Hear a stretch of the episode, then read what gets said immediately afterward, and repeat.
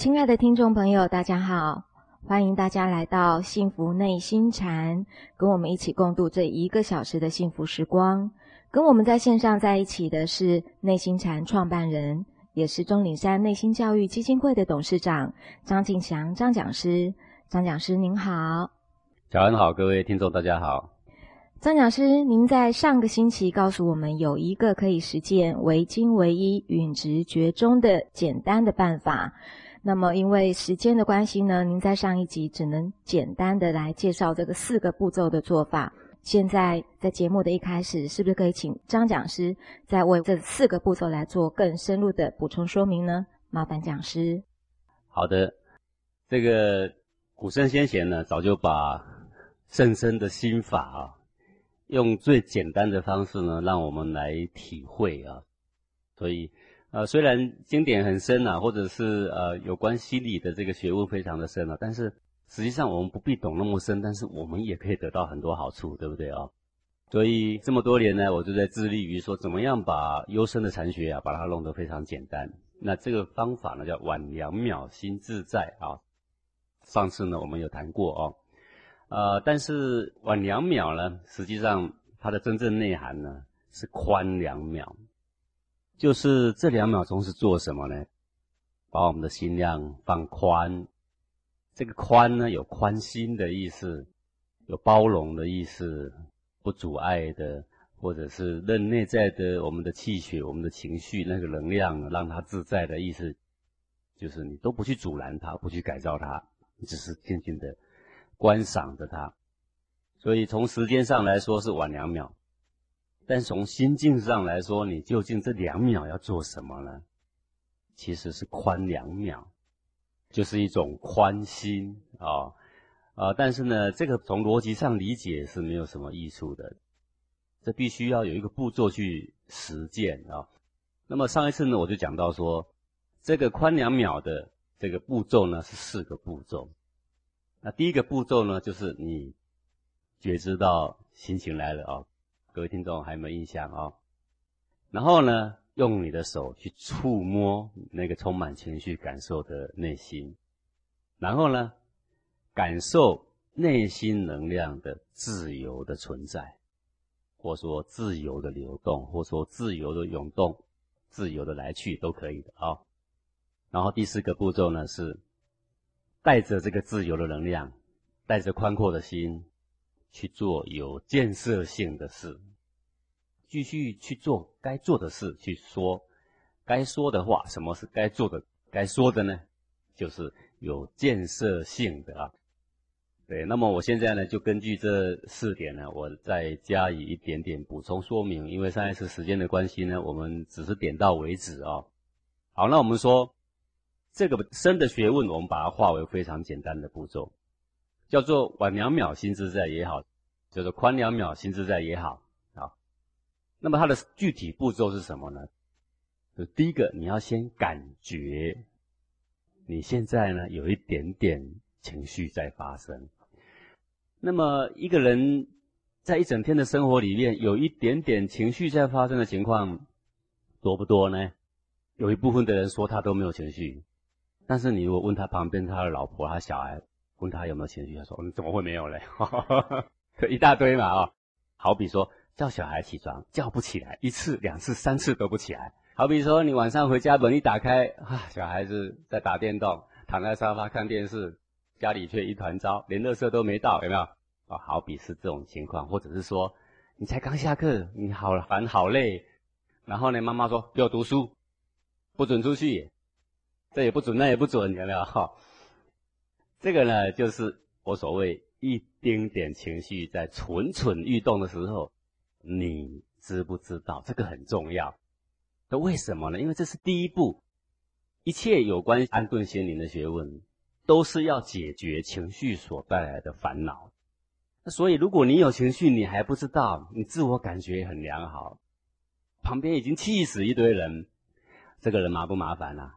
这个也是很麻烦啊，所以这个叫做觉知啊啊，呃，你不能说只是你不知道，如果你真的不知道，那么我不妨建议你这样，你常常问问你旁边的人吧，你问他们说，你觉得我今天有情绪吗？他说怎么没有啊？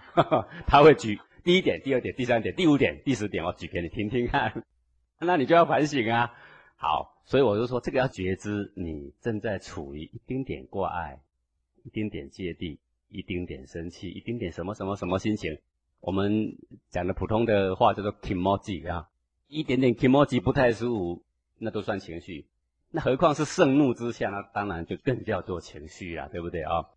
好，这个觉知，你有心情来了，心情怪怪的时候，然后呢，那个感觉，那个让你怪怪的感觉、不舒服的感觉在哪？哎，这个就是第一个步骤，因为你觉得你不舒服，你觉得你怪怪的，必定有个感觉，去感觉说那个感觉在你身中，哎，这个其实是一个非常重要的工作啦。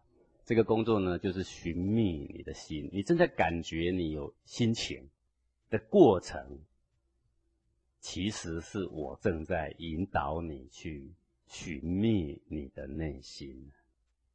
哦，这个有一天，神光找达摩嘛，然后他说：“师傅，师傅，我呢很多很多的烦恼啊，我的心不得安呐啊。”那么，请师傅您帮我安心吧。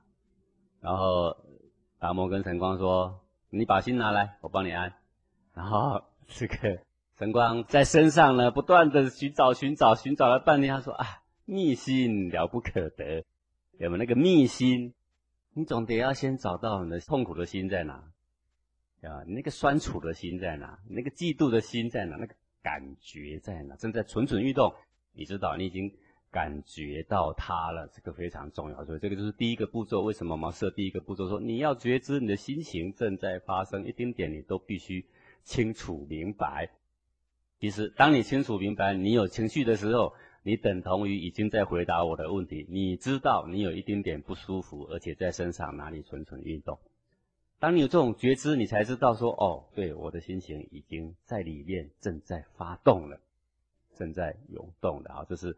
第一步哦，呃，为什么我要说从小的情绪开始？主要是当人的情绪大的时候呢，他是完全把这个学问抛诸脑后的，他是不会管你的呀，哪里会还想到还要观察心情呢？对不对啊？所以那个时候的当下，初学者还有这种余力可以观察自己的人是很少很少见的啦啊！所以我们说从小的情绪开始啊，早上去办公室。同事没告诉你，竟然把你的笔拿走了去写一写，拿回来也不道谢，有没有？你说我怎么会跟这种同事相处？你是不是心里有点怪怪的呢？啊，那个东西就叫做情绪。好好，这第一个哦。第二步呢，当你觉知你的心情了，你知道那个心情不舒服的位置在哪了？啊，位置我前面已经讲过这么多了，我已经答案都公告给你了，就在两乳的正中间，《内经》所说的痰中这一穴。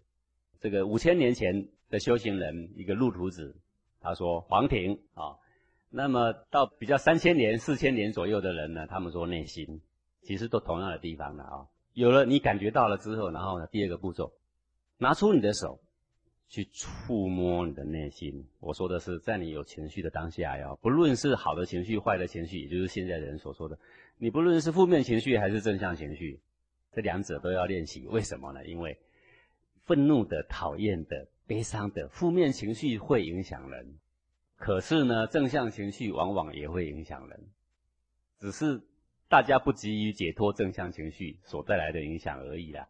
好，那么禅学呢是根据贪嗔都得要去好好关照。不过，如果你觉得我只要解决负面情绪就可以的话，那么没有关系的。你等负面情绪来的时候，你用手触摸的内心，就是伸出手指。轻压在你的这个膻中穴、黄庭这一窍上面，摸着它，感觉它，哎，感觉什么呢？我要来说明一下，感觉我现在内心怎么了啊？我所谓怎么了，有好几重的意思，一个是说，我现在是什么心情下？比如说，我现在在嫉妒吗？我现在愤怒了吗？我被他激怒了吗？我觉得自己很委屈吗？啊？这是第一重的意思，你按着你的内心去感觉，那个内心里面好像在跟你讲话，讲什么话啊？好的，第一个。第二个呢，我要你去感觉的是什么呢？就是说，我现在里片呢是不是一坨？我们常常听到人家说好揪心呐，有没有？或者听到人家说啊，像块石头压在我的胸口啊，对，有这么严重吗？然后你手呢轻轻触碰着，你等同于触碰着那个石头，你也等同于你用手触碰着那个纠结。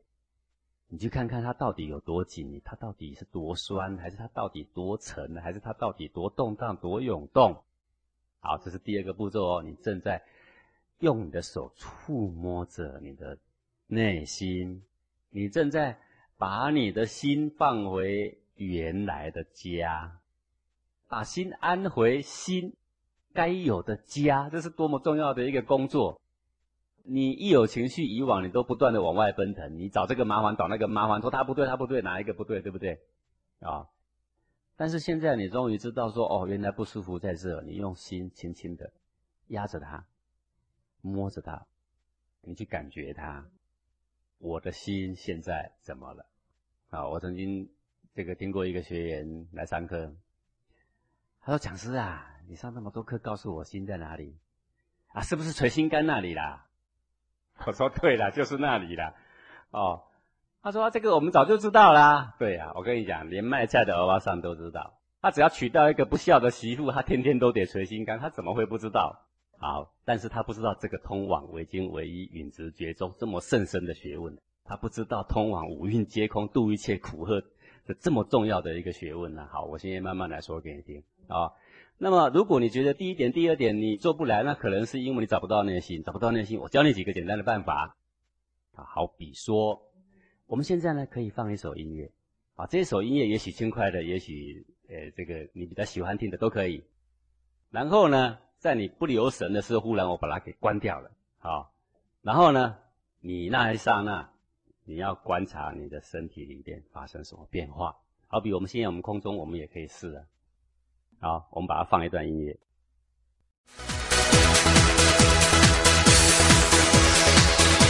然后呢，忽然把它关掉。好，刚刚忽然关掉的时候，各位听众呢，你感觉你的胸口有什么变化？好，那么一次如果你不够明确呢，你也可以试两次，待会呢再播放。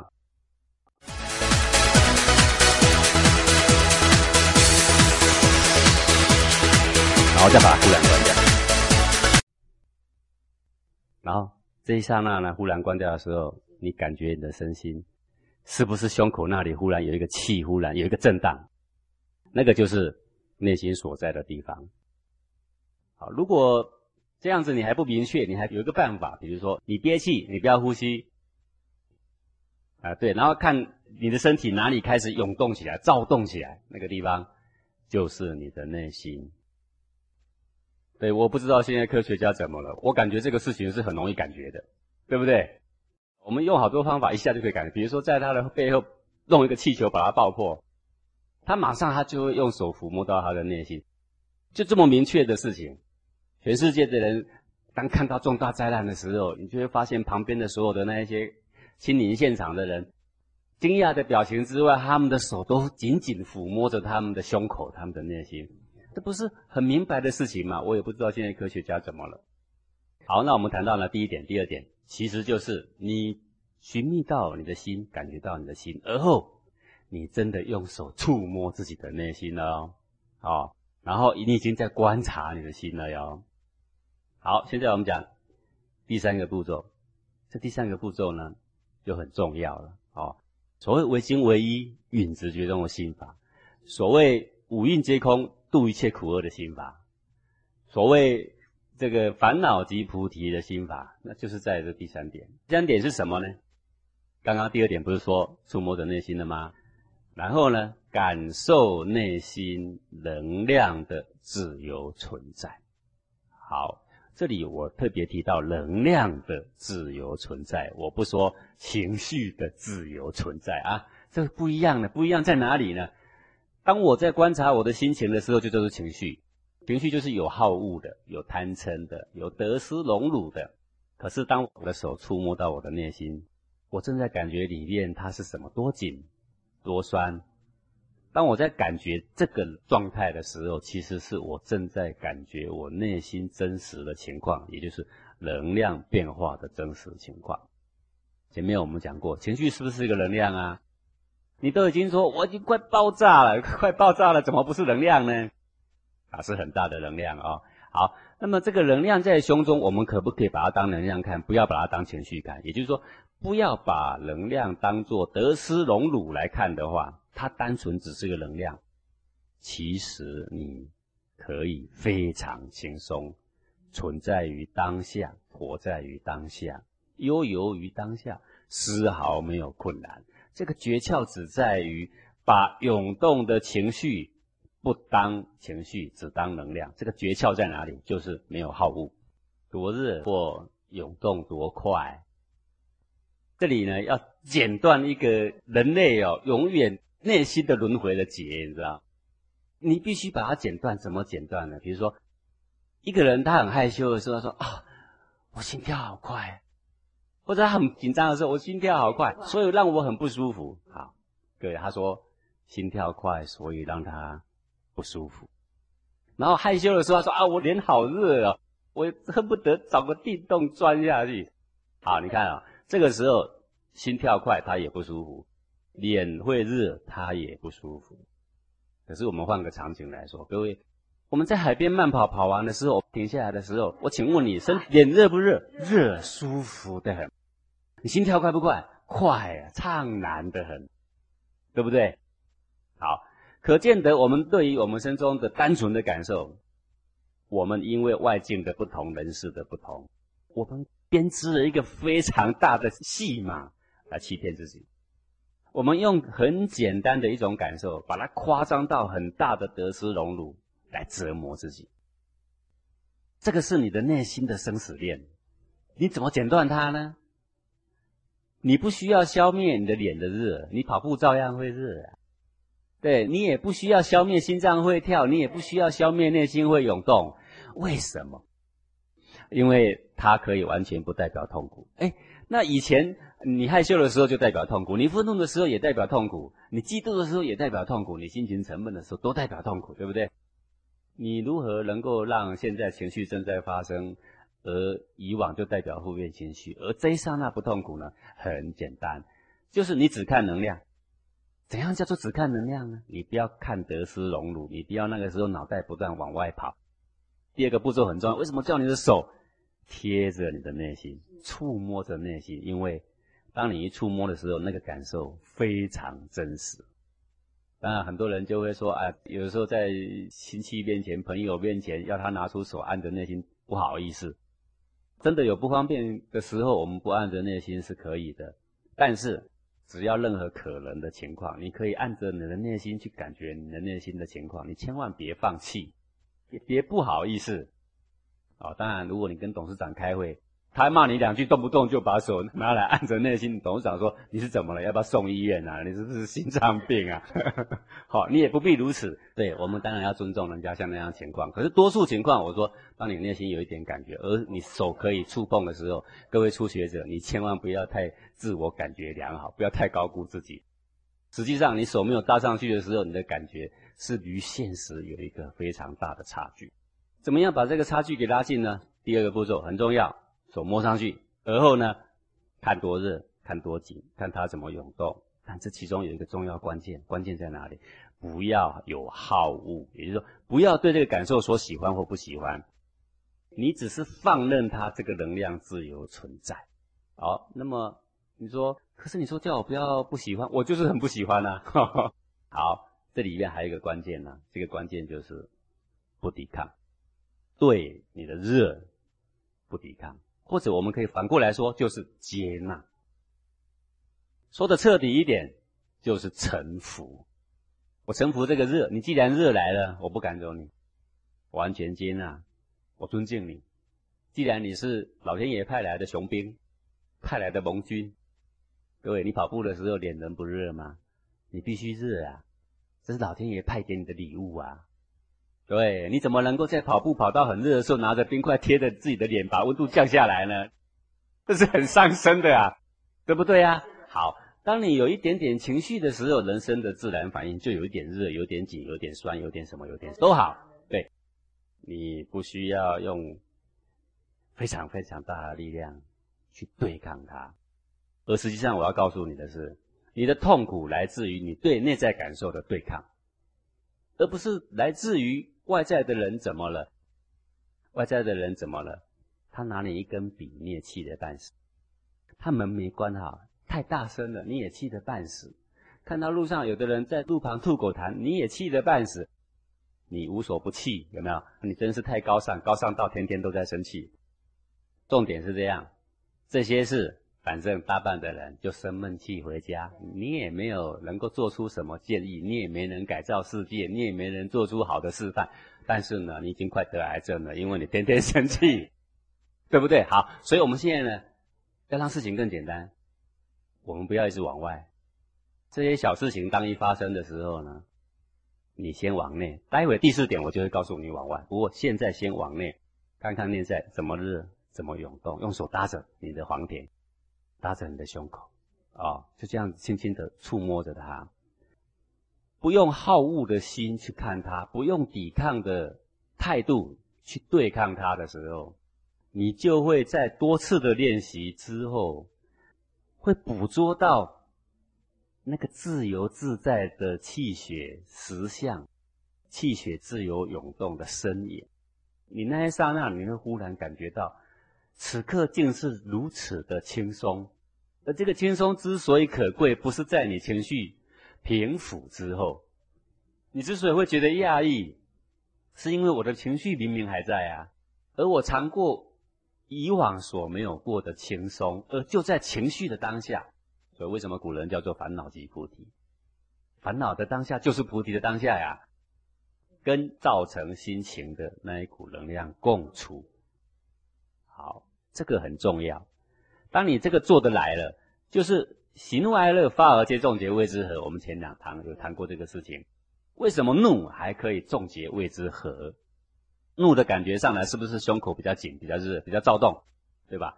当你用手轻轻搭着它，你发现它不过是这么微量的一种感觉，而这个感觉就是一个气血在胸中回荡，就像当做风一样，在太虚让它去回荡又怎么样？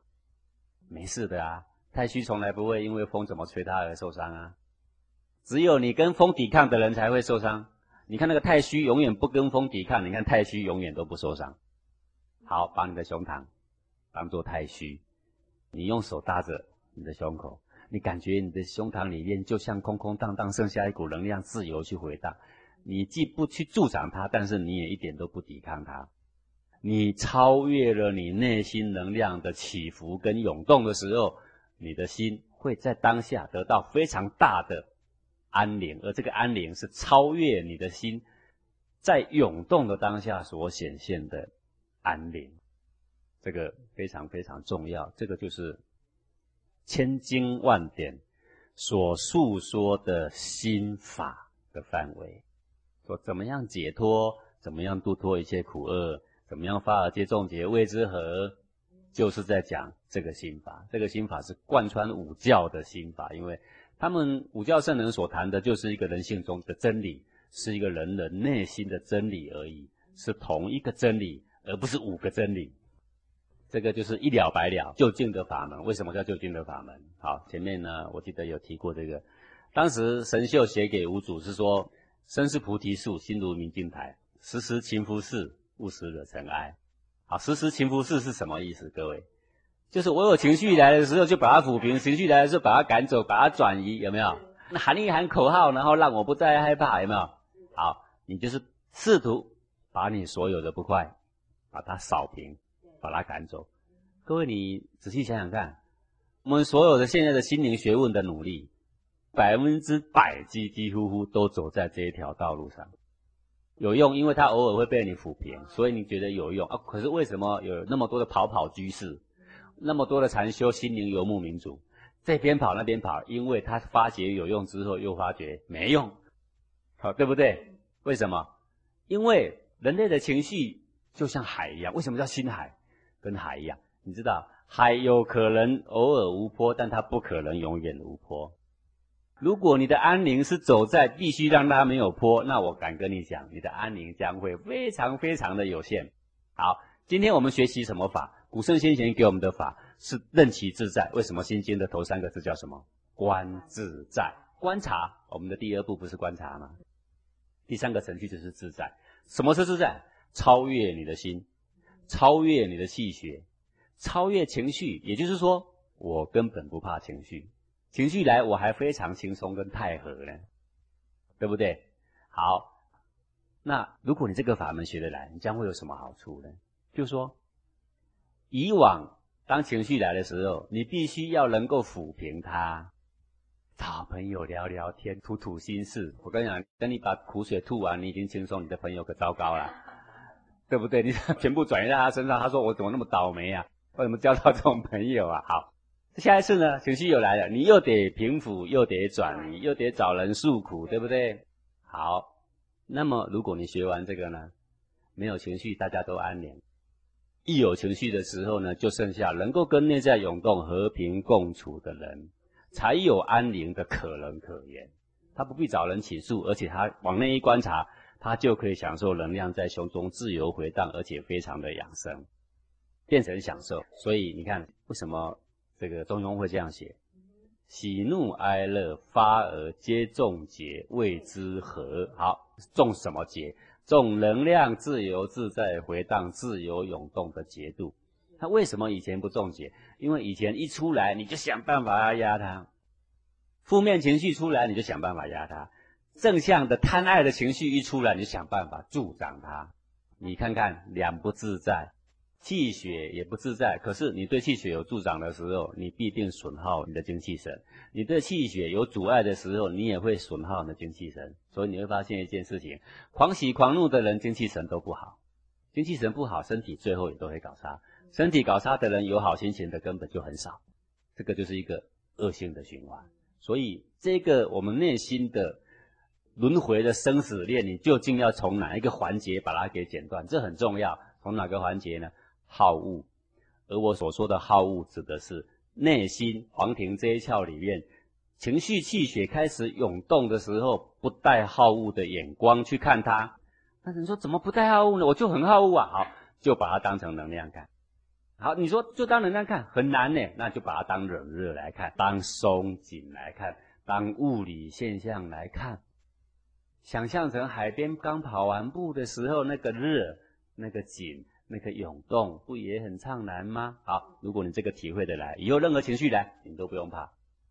它一来，反正你往那一关照，哎，就是一个轻松的能量，一个自在的能量，一个观自在的心法，度一切苦厄的心法。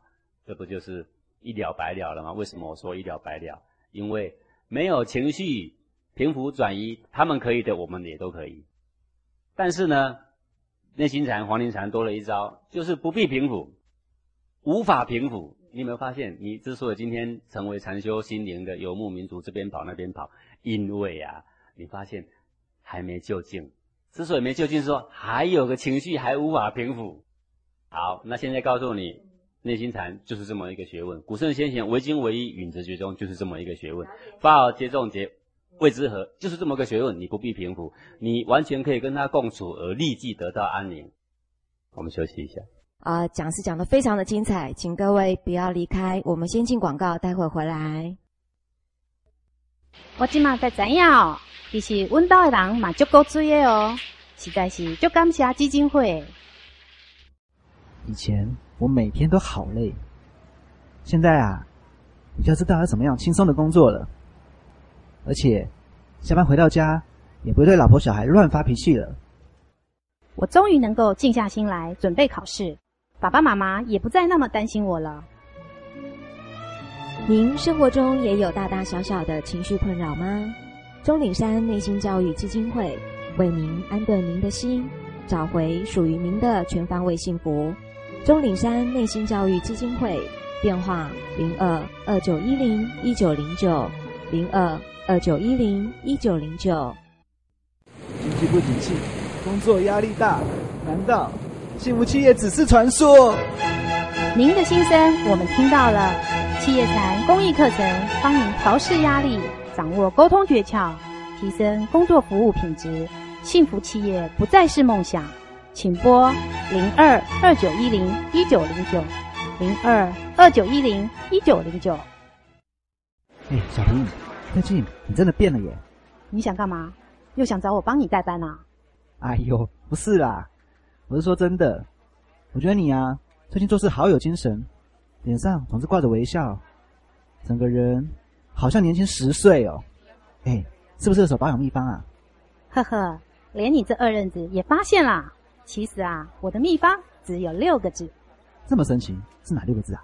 就是晚两秒，心自在呀。这可是连我们老祖宗都知道的秘方哦。现在啊，不管发生什么事，我还是能每天悠游自在，如鱼得水呢。晚两秒，亲自在，张庆祥先生最新著作，即日起隆重推出。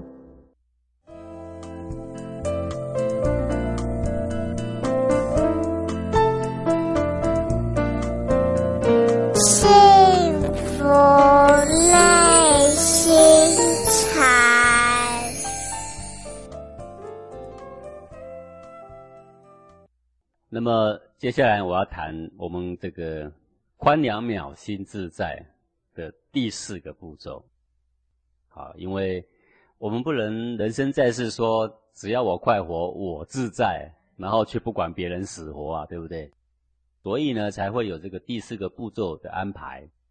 第四个步骤就是说，当我可以感受到内在能量的自由的流动、自由的存在，而我丝毫不抵抗也。不用好恶的眼光、贪嗔的眼光去看他，那么当下呢？我在情绪中，当下就走出来了。情绪不平复，而我却轻松下来了。那有这个能力之后呢？那么我们带着这个自由的能量，带着这个宽阔的心境，去做有建设性、有益的事情，说有益的话，做有益的事情。呃，你会发现我们人世间常常是这样啊。一点点小小的事情，但是却被我们搞得更杂，场面弄得更僵。因为什么呢？因为我们爱耍小脾气，因为我们要准备给他好看。本来一个有意义的事情，因为这个人的脾气，那个人脾气弄得非常的僵局，一步都没有办法开展，对吧？哈，这个就是情绪呀，真的是坏了很多很多人的事情嘛。好，那么当情绪对我没有捆绑力的时候。我们还要怎么样对这个社会、对家庭、对身旁的人事是有贡献性，是对他们长远来讲可以做出有益的建设？这个呢也是很重要。那我们要求你要去做有建设的事、有益的事，那不只是要求你不埋怨。那我们知道社会上有不埋怨运动，这都很好。不埋怨你还要有建设性，做有益的事。这个呢，还要建设啊！你不搞破坏是最基本的啊，但是这不够，你知道吗？你要有建设性，啊，说话是能够让人以后更好，而不是讨好眼前；做事是让人长远会更好，而不是呢利益于一时。当然，最好能够利益于一时又有益于长远。当然，我讲这是最好。但是如果眼前得一点利，而长远却得到损害的话，这个事情是不可以干的。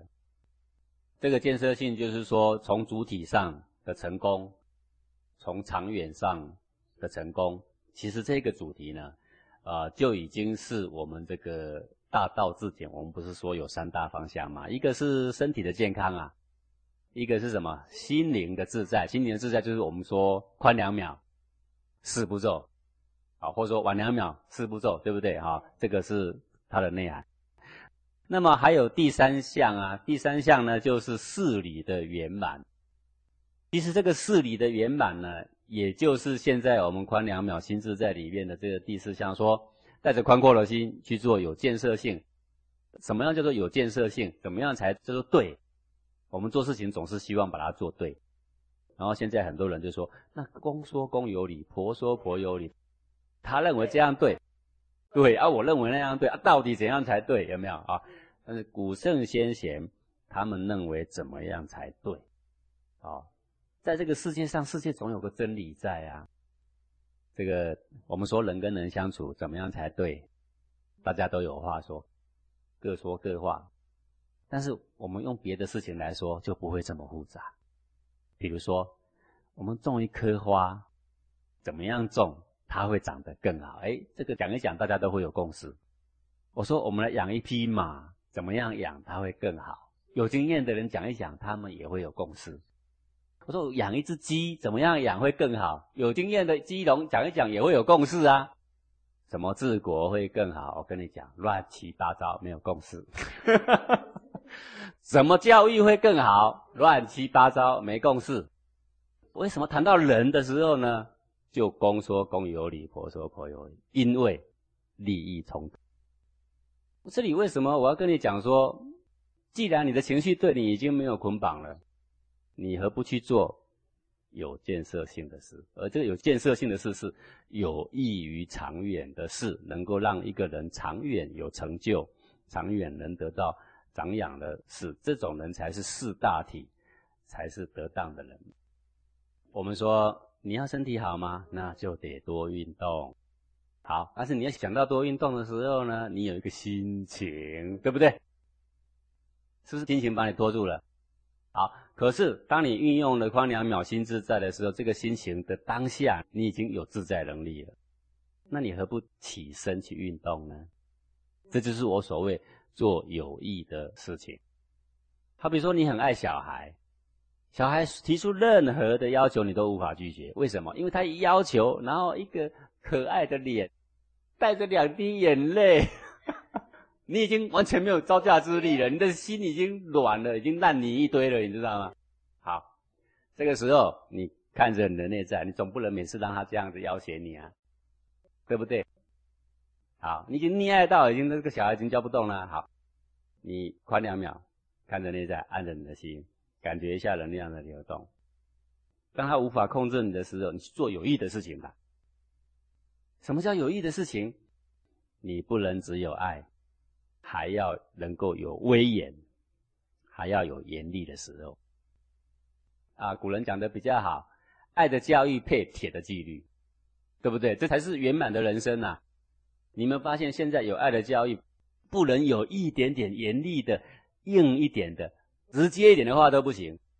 你有没有发现我们现在彻底的失败，我们把下一代完全宠坏了。对不对？好，这个叫做这个走入了极端呐，啊，呃，当然，今天谈爱的教育之所以会这么雷厉风行，被所有的人接受，是因为以前曾经有人家暴，曾经有人虐待儿童，那么虐待儿童那个是很小、很少、很少的个案。其实各位忽略了一件事情哦，因虐待儿童而让儿童受伤的比例固然是有，这也是很不应该的。但是它的比例呢，很显然比溺爱小孩之后造成的伤害啊，两个来比的话，要小得多。溺爱小孩是全面性的、摧毁性的，把我们下一代的整个纪律完全摧毁，自我约束能力摧毁，把他们吃苦的能力摧毁了。好，但是在报章、杂志、媒体，大家比较喜欢看的总是怂恿的标题，虐童的时候，我觉得是不对的。但是，这个“爱”这个字是大众可以接受的。可是经过不断的渲染、不断渲染之后，现在小孩子都不能动，也不能骂，也不能有一点要求，什么都不行。举凡你说什么、骂什么、指责什么，心理学家都说有阴影。我请问各位啊，现在动不动在公共场所可以看到那样的小孩，要到一个棉花糖要不到，躺在地上耍赖，在那边骂父母，甚至有打父母，站在那边哭。你去餐厅，你会看到撒野的小孩；你在飞机上看到撒野的小孩，管都管不动，有没有？好，那种的阴影啊，父母现在不敢管他。我请问你，你纵容他不断的这样子撒野的话，他在内心种下的又是什么呢？那个显然比父母严厉一点或者有阴影吧。就是解脱情绪的困扰之后，做有益的事。所谓有益，是说长远对大体有益。物极必反，太严厉就变虐童，那是不对的；太宽松就变溺爱，那也不对。所以中国人讲这个最好中，对吗？中庸的中，中就是怎么样？像跷跷板的支点，就刚好在中间维持平衡的那一点。你要能够掌握这一点。这一点是对人的身心性灵最有帮助的时候。所以在这个四步骤里面，我们特别提到说，啊，看着能量的自由，带着宽阔的心，做有建设性的事。因为人对社会呢要有贡献，你不能只是老是观察自己，你不能只关心你要度脱你的苦厄，你应该要学到怎么样为人类做出贡献。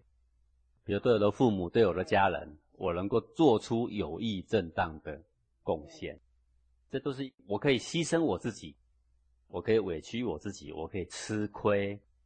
然后呢，让大家呢能够更和乐、更团结，我们让大家呢更有希望。这个就是第四个步骤，不要老是被一点点的气血捆绑。你看，我们好多同学啊，到我们进行了着陆的课程之后，什么是着陆课程？我未来我再来说明啊。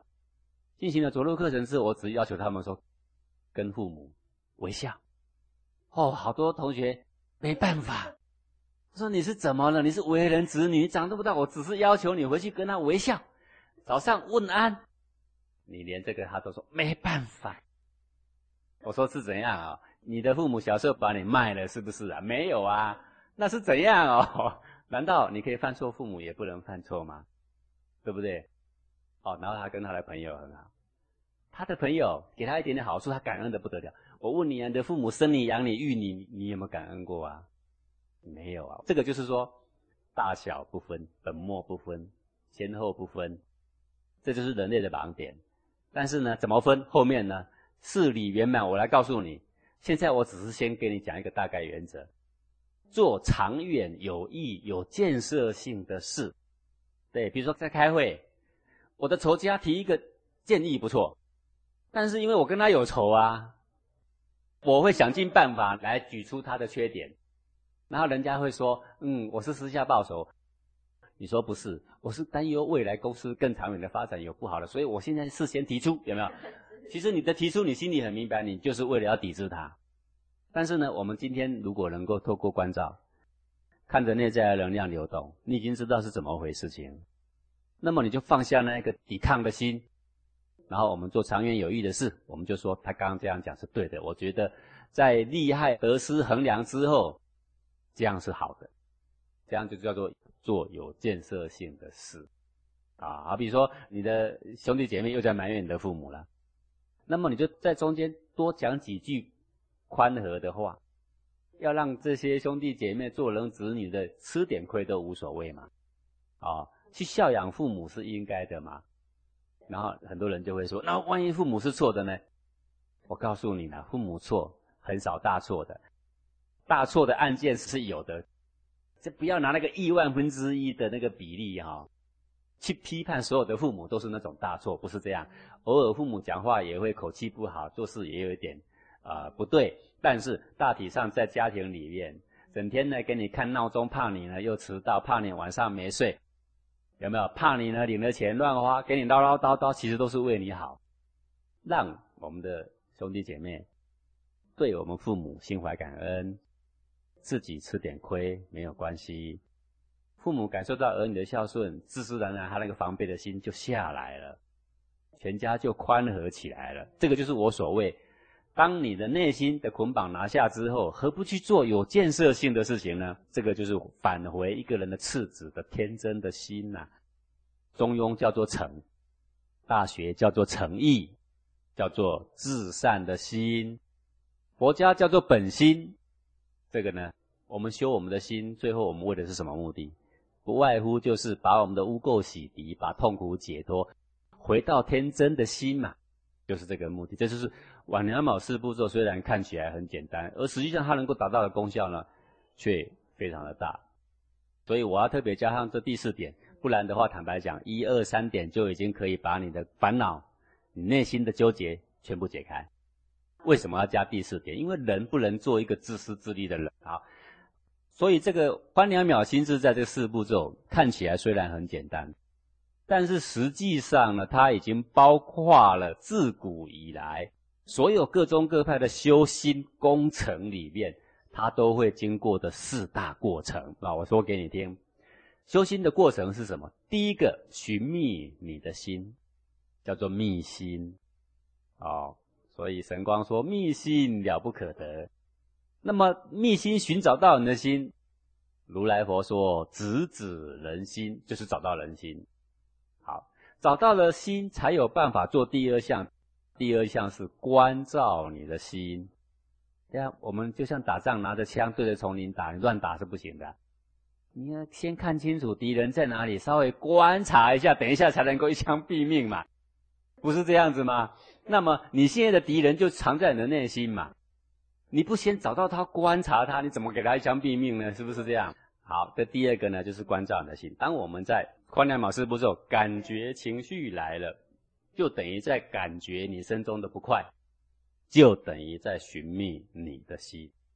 我只是把“密心”这么深邃的词，化成简单的步骤，所以我告诉你说：感觉你情绪来了没？好，这第一个。第二个呢，用你的手去触摸你的内心。我的用意不是触摸，是触摸之后便于观察。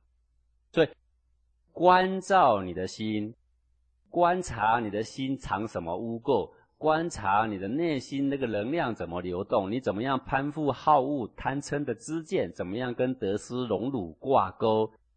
所以，观两秒四步骤的第二点，拿出你的手，轻轻触碰着你的内心，其实就是关心的工程了，关照的人心。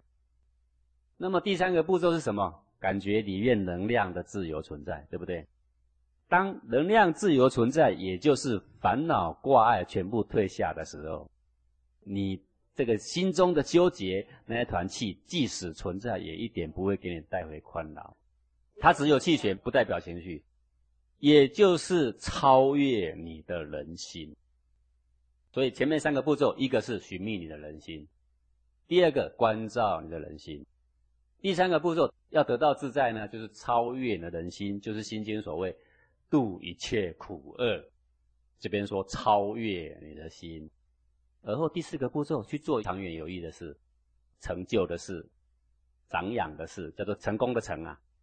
我们存一个心，能够让我们外面的人事物都能够趋向于成就、趋向于成功。那个中庸叫做诚诚意的诚。我们内心存的让别人更好的心，就是诚意的心。诚意的这个心就是天心，就是本心。各位，呃，我们不要以为佛家说空，道家说无，我们就以为仙佛的心是空空荡荡，什么都没有。不是的，他们非常慈悲。什么叫慈悲？凡事都希望人家成功，保护着你去成功。佛家叫做慈悲，中庸叫做诚，大学叫做诚意。这就是返回你的天心，返回你的本心，找回你的本心。好，所以宽两秒的第四个步骤就等于是返回你的天心，等于是大学的诚意正心，等于是佛家的天真自然慈悲。所以宽两秒四步骤跨越了自古以来各教修行的修心。工程最艰巨的四大过程，一个是密心，寻觅的人心；第二个是关心，关照你的人心怎么了；第三个是超越你的心，是获得自在，就是在这个第三个步骤；第四个是返回你的天心，说我自在了，我实相了，我内心干净了，但我能够为人家做出什么贡献？所以隐含着通天的学问。所以宽两秒四步骤，虽然我们把它设计的很简单，对我，也许我发一张卡片给你说，哎，这四步骤你练练，你根本就不屑把旁边一丢。可是实际上，当你深入的时候，你就会发现，这将进入一个不得了的学问。这个神光不是在密心了不可得吗？啊，这个佛陀不是在直指人心吗？不是后面又说了一个无心空心吗？那就是超越之后返回天心。为什么中庸又说一个诚？既然你都空了，都已经无了，为什么还说一个慈悲？对不对？那就是人心是要有建设性的。为什么花这么大的力气在整顿我们的心灵，是因为要有建设性。这四个步骤很重要。这四个步骤，你可以花几十年去完成它。坦白讲，你不一定能够完成，但是你可以在一件事情、一个心情、一个当下、几秒钟之内，你同样可以完成它。就是宽两秒四步骤，这两秒钟的时间，看着内在能量契机的自由存在，当时当下，他的心就已经清净、已经安宁、已经自在下来了。所以，那，这四步骤是。非常非常重要，它让修心不再是一个口号，而是成为一个具体可以落实的一个步骤。它让这个心性不再是一个非常高尚，只有讲台上面的人可以谈，而是落实成四个非常简单步骤，贩夫走卒，人人都可以去体验、去经验。好，各位听众朋友，你是不是也跟我一样，脑袋不想苦，可是内心却一直很苦呢？比脑袋正向思维更重要的幸福关键，这个位置在哪里？就在张讲师刚刚跟我们讲的，在内心。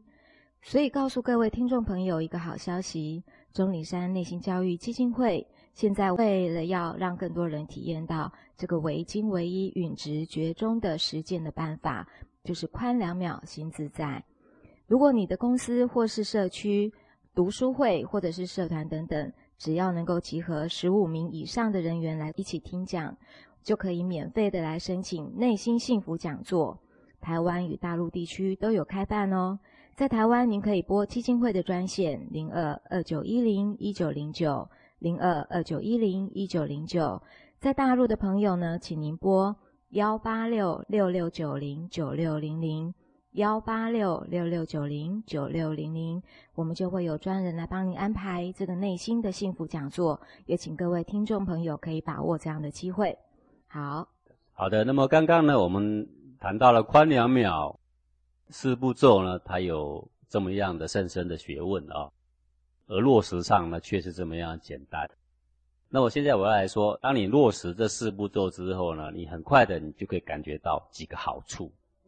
第一个好处就是，你真正可以感受到自己内心的所在，啊，确实内心可以触摸的，啊，我记得呢，我在教这个禅学的过程啊，我们黄陵禅内心禅给予外界的禅学最大的一个冲突点，就是我们直接指出内心的位置，啊，那么全世界的人都说心无所不在啊，我说啊，肯定在。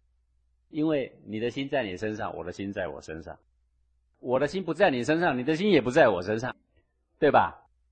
肯定在哪里？肯定在你身上，在你身上就有位置。啊，曾经教禅学的时候，有一个同学呀，他告诉我说啊，讲师啊，这个如来佛呢经论里面说心无所不在。好，我说啊，你听谁说的呀？他说经典写的。我说经典有这样写吗？各位，你查一下《楞严经》怎么写，《楞严经》是说心。具无所在，具无所在是都不在，无所不在是都在还都不在，无所不在是都在，具无所在是都不在。大家都说心无所不在，是随便说说的。真正的经文是说具无所在，具无所在其实跟道家的空跟无是一样的意思。为什么说空说无？就是我们的宽两秒四步骤的第三个步骤，超越人心限制，才可以说空说无啊。我们现在充满痛苦，你却说空说无啊？这叫睁着眼睛说瞎话。就像一个人在盛怒，咬着牙说我没有生气，不是睁着眼睛说瞎话吗？对不对？你常常在揪心，在捶心肝，然后却告诉我说心无所不在。拜托，在你身上痛苦，也不在我身上痛苦呀？你怎么会说无所不在？说你真正可以不必引经据典去辩论，你可以透过你的体验去感觉，而不是透过理解。你可以感觉到，真的那个纠结在我身上，快不快在我身上？这件事情可以停止辩论，不必再引经据典、扭曲经义。好，这第一个好处，你马上就可以在自身中印证。然后呢，让你的心回到新的家。哦，这是多么令人安慰的事情！你的心丢了了，你知道吗？我们都在找自己的心，找不到了，你知道吗？让你真正找到，感觉到好。第二点。你会发现，你只要实施了简单的四步骤，你越来越能够跟你的情绪去共处。你越来越自在轻松。对，这是最难得的，是一种在情绪涌动，你可以享受人类应有的情绪，可是，在情绪涌动中却非常轻松自在。你完全可以了解什么叫发而皆众觉谓之和，什么叫做烦恼即菩提，这个很重要一点。以后你不必花一点点时间奔忙于时时勤拂拭的道场或方法，完全不需要。对啊，这个我举个简单的道理，就像一个晕船的人，他在那船上要晕，他就马上要想办法把下面的海浪把它弄平。我请问你，他什么时候会成功？他是永远不会成功，偶尔会成功，是因为刚好没有浪，他就以为可以成功。等一下浪又来，他又在忙。但是如果你懂得一个跟波浪共处的方式，你就不会晕船。以后这一种奔忙就从此就不必。好，第三个好处就是你的亲朋好友，短时间呢不必太久，两个礼拜、一个月都发现你变了。啊，这变不是变坏，是情绪更好，精神更饱满。为什么精神更饱满？因为你站桩打坐。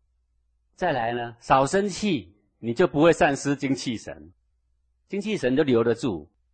啊，更重要的是一点，更懂事，因为你办事情懂得更圆满。因为什么？因为你会去做有益长远的事。好，这第三个好处。第四个好处是什么呢？就是这个学问让你自然贯穿千经万典，不必咬文嚼字不知所云。你有没有发现很多经典都解释的飞在空中，但是都没有办法着陆？你有没有发现这个事情啊？好，经典里面所谓的空，所谓的无，所谓的实相，所谓的如如，所谓的直中精一，所谓发而众结，所谓烦恼即不提，像类似这些的词，到底要怎么样度脱一切苦厄呢？你立即可以在一个烦恼的当下就可以感受，所有的经典对你来讲都是白话文。这个就是宽两秒。是不是立即能够给你带来的改变，通往一个甚深的学问，而它会将在你的生活、在你的心性、在你的心情品质引起莫大的革命，让你焕然一新，做一个新的人。好，感谢张讲师今天的讲授，非常的精彩。可是因为时间的关系，所以邀请各位听众朋友，我们在下星期的同一时间的空中相会。到时候张讲师将会有更精彩的讲授时间哦。我们下周见。我今嘛才知影哦，其实阮岛的人嘛足够追的哦，实在是足感谢基金会。以前我每天都好累，现在啊，比较知道要怎么样轻松的工作了。而且，下班回到家也不会对老婆小孩乱发脾气了。我终于能够静下心来准备考试，爸爸妈妈也不再那么担心我了。您生活中也有大大小小的情绪困扰吗？钟岭山内心教育基金会为您安顿您的心，找回属于您的全方位幸福。钟岭山内心教育基金会电话：零二二九一零一九零九零二。二九一零一九零九，经济不景气，工作压力大，难道幸福企业只是传说？您的心声我们听到了，企业禅公益课程帮您调试压力，掌握沟通诀窍，提升工作服务品质，幸福企业不再是梦想，请拨零二二九一零一九零九零二二九一零一九零九。哎，小林。最近你真的变了耶！你想干嘛？又想找我帮你代班啊？哎呦，不是啦，我是说真的。我觉得你啊，最近做事好有精神，脸上总是挂着微笑，整个人好像年轻十岁哦。哎，是不是有手保养秘方啊？呵呵，连你这二愣子也发现啦。其实啊，我的秘方只有六个字。这么神奇？是哪六个字啊？就是晚两秒，心自在呀。这可是连我们老祖宗都知道的秘方哦！现在啊，不管发生什么事，我还是能每天悠游自在，如鱼得水呢。晚两秒，心自在，张庆祥先生最新著作，即日起隆重推出。